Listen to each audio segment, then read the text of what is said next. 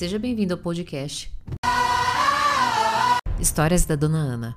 Se você vive uma relação extraconjugal há muito tempo e está sofrendo com isso, essa é história para você. Dona Ana, é, eu vou fazer 32 anos agora, dia 29, sou do interior do Pará, uma cidade chamada Itaituba.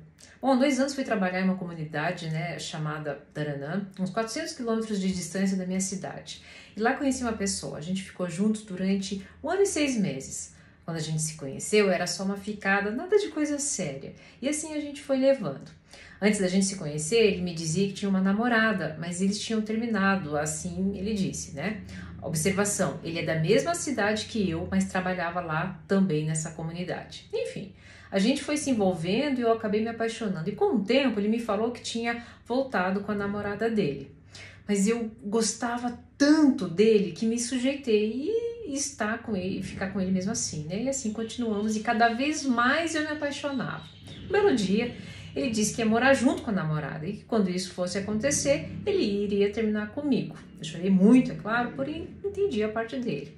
Mas enquanto ele não fosse morar junto, a gente continuou, né? Os meses foram se passando, ele se juntou com a mulher a qual ele vive hoje.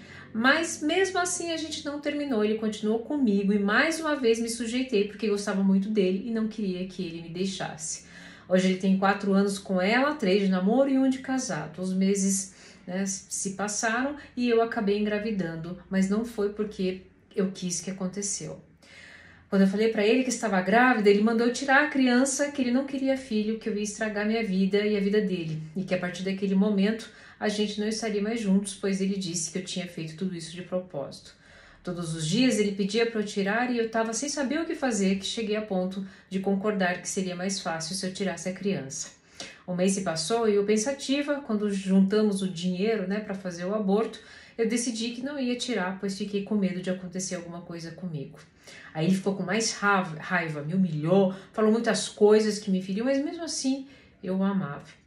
Início o tempo foi passando, ele pelejou para eu tirar até eu fazer os três meses e eu não tirei. Ele mudou comigo da água para o vinho. Hoje estou com seis meses de grávida. Minha mãe me expulsou de casa por causa da gravidez. Perdi meu emprego e hoje moro na casa da minha amiga, de favor. Mas até os cinco meses a gente ainda ficou algumas vezes, mas não era como antes, sabe? Era sexo sem beijos, não tinha carinho, era como se eu estivesse apenas sendo usada. Toda vez que peço algo para ele em relação a essa criança, ele joga na minha cara que quer que eu que, que, porque eu quis ter filhos. Eu armei tudo isso para ele, né? Já que eu sabia que ia acontecer e tinha como resolver e eu não quis. Ele vive dizendo que não tem dinheiro. Como vim para minha cidade, lá onde eu trabalho, não fazia pré-natal. Agora que, que iniciei, não comprei nada do enxoval, não tenho nada para o bebê e ele sabe disso, mas mesmo assim não me ajuda. Tem três dias que ele me deu 100 reais, tadinho. Falou que era o que ele tinha. Eu sei que a criança não tem culpa, mas eu sinto que eu também não sinto amor pela criança. Isso me magoa também. O pior de tudo isso é que eu ainda gosto dele, sabe? Sinto falta dele. Eu não sei o que está acontecendo comigo, não tenho vontade para nada, nem para viver, para lhe falar a verdade. Já tive vontade até de matar, porque não aguento tanto sofrimento. Queria que isso nunca tivesse acontecido comigo. Quando eu falo com ele, a gente só briga, nunca tem acordo de nada. A mulher dele não sabe da minha existência, nem que estou grávida. Às vezes tenho vontade de dizer toda a verdade para ela, porém tenho medo do pior acontecer. Me sinto perdida, não sei o que fazer, se você puder me ajudar. Parece que você contou a história da minha gestação. Olha, não te julgo. É, mas lá atrás, tudo que você queria e tudo que você fez foi porque você queria amor. Agora, você tem, está, pulsa dentro de você, não somente na forma de um bebê, mas porque você só me mandou essa mensagem, porque você quer voltar a se amar. No momento, se eu puder te ajudar, seja a melhor mãe que você pode ser, a melhor mulher que você pode ser com o que você tem.